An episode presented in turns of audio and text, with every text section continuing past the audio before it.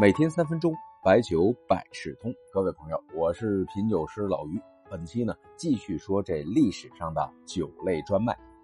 有朋友听了上期说，合着大块吃肉，大碗喝酒，原来是确酒制度下的喝不着啊。当代是不是就没有这制度了？别，这确酒制度啊，现在也有。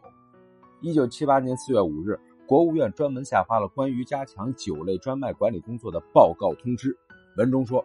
加强酒类专卖管理，对于巩固社会主义统一市场阵地、节约粮食、打击投机倒把、巩固无产阶级专政、保证国家财政收入，各地要抓紧组织有关部门对酒类的生产和销售进行一次检查和整顿，坚决取缔一切非法活动，进一步把酒类专卖工作做好。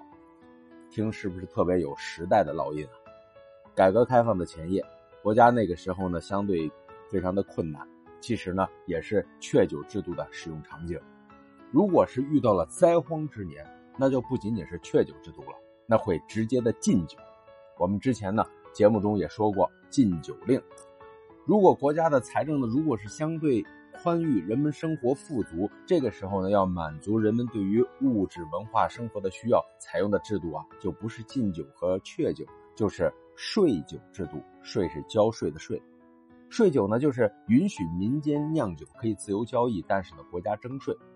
征税这个事儿在唐宋时期已经非常普遍，到了后来物质文化生活丰富、资本主义萌芽出现的明清时期更为普遍。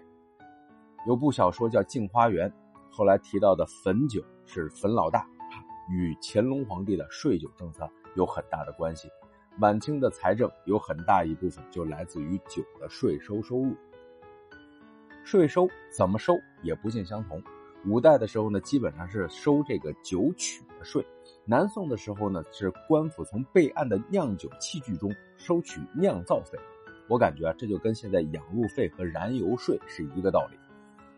元代的时候，西域的葡萄酒多，那么据说税率大概是销售价格的三十分之一。清代的时候，还有运酒过关征收的流通征税。新中国成立以后。国家呢，在不同的年代也搞过货物税、流通税、工商税或者是产品税。到了八十年代呢，基本上是从价征收，白酒税率百分之五十，啤酒税率百分之四十。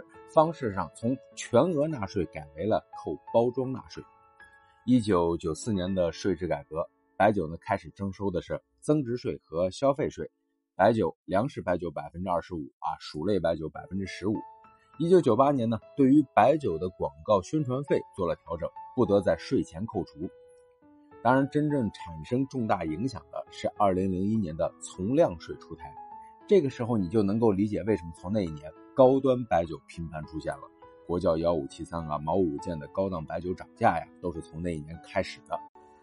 二零一九年，国务院印发了实施更大规模减税降费后调整中央与地方收入划分改。和推进方案，这呢又是一次演化，也是盛世的自信。这是明鞭过九寺，炫浮游昌门，百万一时尽，含情无片言。